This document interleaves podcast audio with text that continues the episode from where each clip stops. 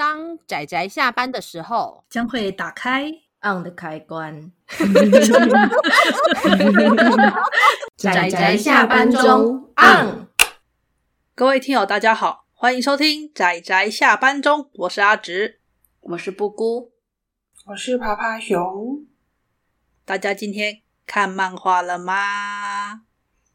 给你推荐喽！嘿嘿。好，所以趴趴熊没有看，OK？对，好了，没关系。这部好厉害哦！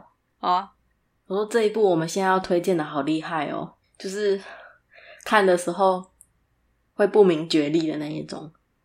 不是，是真的是真的是还蛮厉害的，就厉害到一种地步，你已经没有办法仔细的去分析它有多厉害。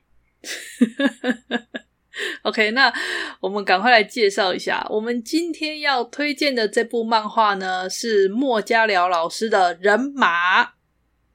哦，人外经典。哎、欸，对，我记得当时好像有一阵子吧，《人马》这部其实在那个我们圈内还算是小有名气。圈内，对啊，好像有听过。嗯，对。嗯看的人有变多，看到的心得变多，应该这样讲。对对对，就是圈内，就是有在平常有在看漫画这种 ACC 圈内的人有变多一点。那时候就是我觉得无可厚非啦。其实你只要看了就知道，他人马真的是真的是一部各方面来说都相当厉害的一部作品。嗯，我觉得这种画的非常的棒，不管是画技还是。呃，结构还是构图方面都很棒的这种有目共睹的类型，总是非常的很容易获得大家的喜爱。对，然后而且你知道，像莫加辽老师，他对动物的那个身体结构画的之好，他甚至有被那个邀请去，你们知道那个黄金神威的那个动画，有找他去做那个动物的那个，就是动物的指导，就动物的动作指导，这样子。对，其实光看就知道啊！你看那个像人马这种所谓的怎么讲，人外的这种结构，结合人类跟马类的这种肌肉跟骨头，可是它却有办法把它画的如此之自然。这个就真的是你知道，身体结构要非常非常了解、熟悉，才有办法这么这么画。所以莫家辽老师的画技是超强，无话可说的好，真的很好。那我觉得单单只有画技还不会这么的备受注目，因为画技这么好的人其实也不是没有。但是为什么人马这部会那时候会有被变成一阵子的话题性的一部作品，是因为他的故事真的很有趣。那么我觉得快速介绍一下人马这个故事设定好了。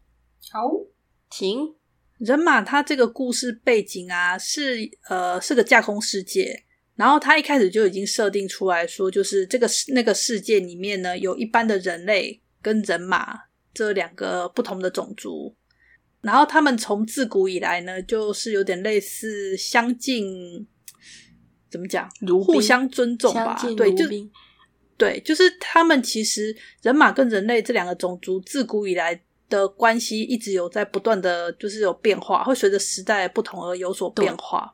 对，他们也有曾经把人马视为三神的时代。对对对，那么这个整个故事的画风，它是一个类似日本古代的风格，嗯，就很像，它很像是一个架空世界的世界观，但是它的整个画风吧，就不管里面的服装或者是整个的那个设计的画面，基本上是以日本的古代为主。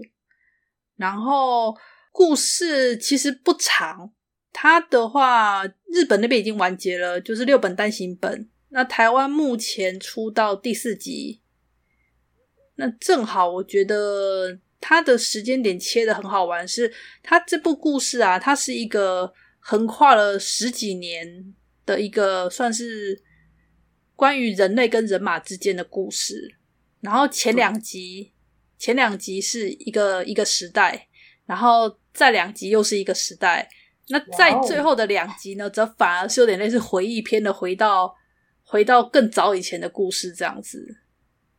青世代，先青世代，然后子世代，然后接下来是青世代的年幼时期这样 子。对对对对对，简单来说就是这样。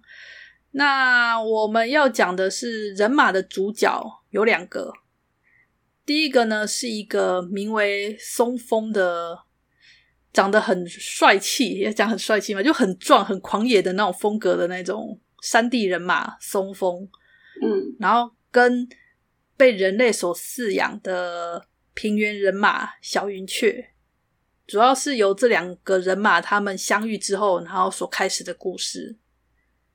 那故事一开始的时候的那个年代，那个年代呢是人马被迫害的最为严重的年代。当时候的人类啊，哈，是把人马视作是坐骑，他们会捕捉人马，然后强迫这些人马呢去上战场，或者是呢把那种跑得比较快的、比较壮硕的，把它拿来驯养，当做是坐骑，或者是就直接把它当做是那种战马来使用。所以那个时候的人马的被迫害的相当的厉害，不过也有一些人马，他们就是躲到山上里面，然后远离人类的这种低调的生活。嗯嗯嗯。那其中呢，呃，我们就必须要提到说，故事一开始就是松风跟带着他的儿子，然后原本是就是在算是采集物资吧，结果就被人类发现，然后就被围捕。那当时就是虽然说松风。松风他是为了救他的孩子，然后就是被人类抓到。那当时在抓捕他的时候呢，小云雀这个被人类所驯养的这批这批人马，他其实有协助捕捉。可是其实当那个松风被人类抓起来，要打算要被调教的这个时候呢，小云雀却偷偷的过来，然后才知道说，原来其实小云雀是故意的，希望能够找松风一起那种逃脱人类。对，其实他是。一开始看起来好像就是看起来好像小云雀真的就是一 高冷，对高冷，结果是可爱，对 对，没想到他其实他其实是处心积虑想要逃走，所以他那时候才拜托松风说带他一起逃走，他可以协助他，然后带他一起逃走。所以故事就是变成说是两批人马，然后想办法逃离人类，然后躲到山上的这个过程，这个故事。那这一段的过程，我觉得描述的相当的棒，就是因为他真的有刻画出。种族被迫害的这种残酷感，那我觉得最为明显体现出被怎么讲被迫害吗？就是就没有尊重对方，把对方这个种族当成自己的附属。我想阿紫想讲的就是他们把驯养的人马捕捉来，然后把他们的双臂齐肩砍掉这件事情。对。因为人马它其实是算是有除了马的身体有四肢嘛，他们还有上半身是人类的双手。然后为了避免那个他们逃跑或干嘛，所以他们其实小时候抓到的时候，他们小时候就把人马的双臂是把它切除掉的。所以，所以那种你知道当时看到那种。对比对比松风这种野生的很健壮的这种人马，然后再看看小云雀这个被人类从小被人类所饲养的这种这种怎么样被切掉两只手背的这种人马的那种差异吧，我觉得那种被人类残害的那个痕迹太过鲜明到让人其实很难以直视，你知道吗？嗯，对，应该说像有双手的。嗯，自由的人马，他们吃东西当然是用双手，可是对没有双手的小云雀来讲，它吃东西就是要像马一样弯下去。对，所以它更像动物。就可是他很高冷诶，我觉得他活得很一副很 很很骄傲，然后很高冷的样子，但实际上他其实是一个很可爱的人，很可爱。然后还有那是保护色吧？对对。然后还有啊，那个时代的人啊，应该说那个时代的人马啊，其实不是很实心穿衣服诶，就顶多照一下保暖这样。他们的衣服不是遮羞用。然后因为他胸，尤其是小云雀，他胸部以下是没有穿衣服的，所以你可以看到他的呃下腹跟马的身体做连接的那个状况。我觉得那边特别的有非人感，因为你可以看清那个连接处，你会觉得啊，这个真的不是人。应该说，莫家老老师的画技好到让你可以去从那个画面去直观的感受到，它不是人类跟马的组合，它是一个叫做人马的全新生物的那种感觉。对，嗯，这个就是画技很厉害的地方啊。那我觉得画技厉害，除了这些人物、这些生物例外以外，我觉得他在分镜跟构图上也非常的强。我看第一集的时候，非常的有冲击力。嗯，然后他对跨页的使用也很豪爽哦。然后在跨页的前一页哈、啊，不是说左下角那边最后一格，不是都有妹妹嘎嘎吗？嗯，怎么怎么让人看起来更顺？然后怎么让人的视线有一个呃集中顺顺的过去，然后增加那个画面的冲击力。他这方面超强的。对，就是翻页的期待效果吧。当你看到最左下角时，然后你一翻页在接上那个跨页的时候的那个冲击力，它的那个。画面的设计构图真的很漂亮，很厉害。当然，这只有第一集我才有注意到。我觉得大概到第二集，我就没有心力去 特别去观察这个了，你知道吗？对，看完赶快继续往下看，这样对，因为那个后面的故事就是如同怒涛般的开始展开了，这样是是是，嗯，就你可以看到，就是青世代那种，就是。松风跟小云雀他们那种比较壮烈的那种人马跟人类，然后为了求奋力生存的感觉，对，为了求生存，然后想办法逃跑、挣扎的那个很拼命的整个的那个过程，然后到第二部进入了子世代，就是他们在下一代的那些那个古风跟全田的这一对，然后他们这个时代啊，齁。就变成人类跟人马之间就变得比较缓和了，所以在这个时代里面呢，呃，到只是在这个时候啊，像全田吧，全田就是那个他是那个松风的儿子，他小时候有被人类所迫害过，然后他也经历过那个最惨烈的年代，所以他其实对人类非常非常的不信任。那个时候就是他也是就是躲到山上去，然后跟人类觉得人类都是邪恶的，人类是恐怖的。可是呢，在这个子世代里面还有像古风这个从小就没有接触过人类，然后对人类抱持好奇心的，他就会想去看看人类是什么，所以变成说指示带的时候，就是他们有这种你知道好奇心跟就有冲突了，然后呢，嗯、他们就离开了山里面，开始去尝试要接触人类，所以这过程中就出现了很多那种冲突、矛盾跟碰撞。然后来到了人类世界的时候呢，就发现到说，其实这个年代人类跟人马之间的关系已经开始趋于和缓，所以变成说，全田他这边他也要去经历他自己的内心的挣扎，就是他要去认知到说，人类跟人马的新的关系，他去重新认知。然后还有古风他一个从来没有接触过人类的人马，他是怎么去认知人类这个世界？就是第二部，它的它的主旨就跟第一部这种比较壮烈的那种生存的那种的风格就不一样了，它变成是一种更为文化上的那种思想观上面的冲突吧，就是没有那么激烈，可是它是一种更更需要磨合的一种一种状态。嗯嗯，对，是，然后。这一段我觉得这段的故事其实也很精彩，真的也很精彩。就是你是承先启后，就是你可以承袭之前青世代的那个、那个、那个强烈的情感，然后到子世代之后，你要如何去消化掉那个情感？你要如何去理解到这个全新的世界的那种关系？然后接着到第三部，就是又回溯到他们最初就是青世代，他们年轻小时候的还是幼儿。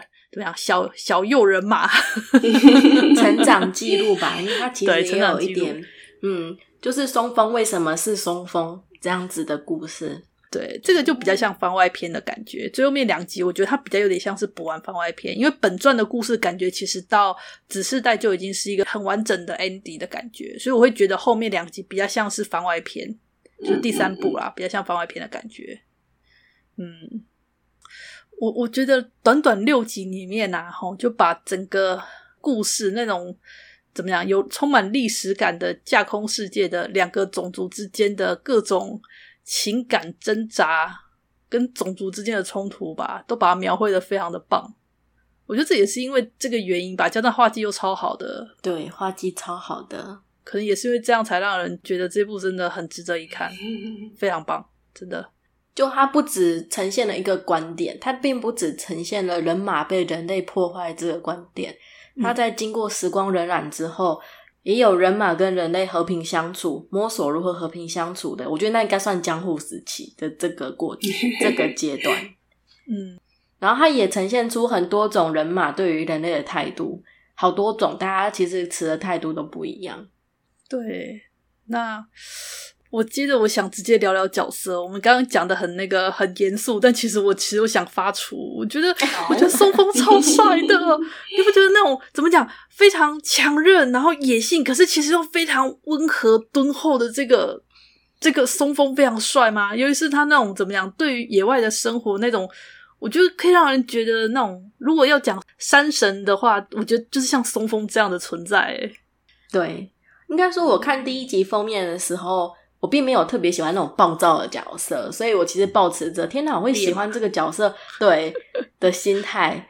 然后对不起，他超赞，他超赞。所以我后来有看到松风的番外篇的时候，很高兴，因为我本来以为第二部完之后会是在更后面，就是时光的流逝应该会在更后面，想不到他会回去讲以前的故事。嗯。对，因为他其实，在第一部的时候，以前的故事已经用非常有技巧的故事，让读者知道之前到底发生了什么，为什么松风会是这样，只是不够精细，但是已经足够让读者快速的了解。是，然后他现在又真正的把松风，呃，成长成这么帅的一个人，这么帅的人，可是其实很悲伤哎，我觉得最悲伤的其实应该是他们小时候的故事。哦，对，对，唉。就是对，哎，叹息。我觉得这个大家自己去看，比较能够去真的可以体会到我们在说的那种那种情绪上的那种感觉，对，那种很细腻的处理。我觉得这一部是力道很恐怖的作品，在看的当下，你会感受到透过作者使用他的画技跟分镜，你可以感觉到那个恐怖的力道。那你在看完之后，稍微想一下，你会觉得那个力道还是很可怕。当然，那就是不同层级的味道的意义，这样子。听说阿姑是怎么讲，哭到鼻涕都流出来的程度？没有，鼻涕本来就很流，容易流出来啊。可是这边表示我的眼泪已经先流出来了，我鼻涕才会流出来。嗯、就跟眼眶湿润是不同的，嗯，不同的程度。嗯，真的，真的，真的啊，我真的。怎么讲？不过其实说是这么说了，但我也觉得很明确可以看到那个墨家老师个人的性癖。你说性癖，我之前在还没有看人马之前，我就有看过另外一部人马的作品，然后它其实算我们台湾出版把它分类在 BL 方面，然后的确里面的人马也是跟男性相恋，但我觉得他人马画的也很好。你说的是谁的作品？也是莫家耀老师的作品吗？不是，不是，不是，S.T.O.M 的那个《恋马狂》。OK，了解。台湾的翻译改编自一部很有名的呃创作。嗯哼，是。然后它里面也是那个作者在第一页还画了人马的骨骼。我觉得这个家伙。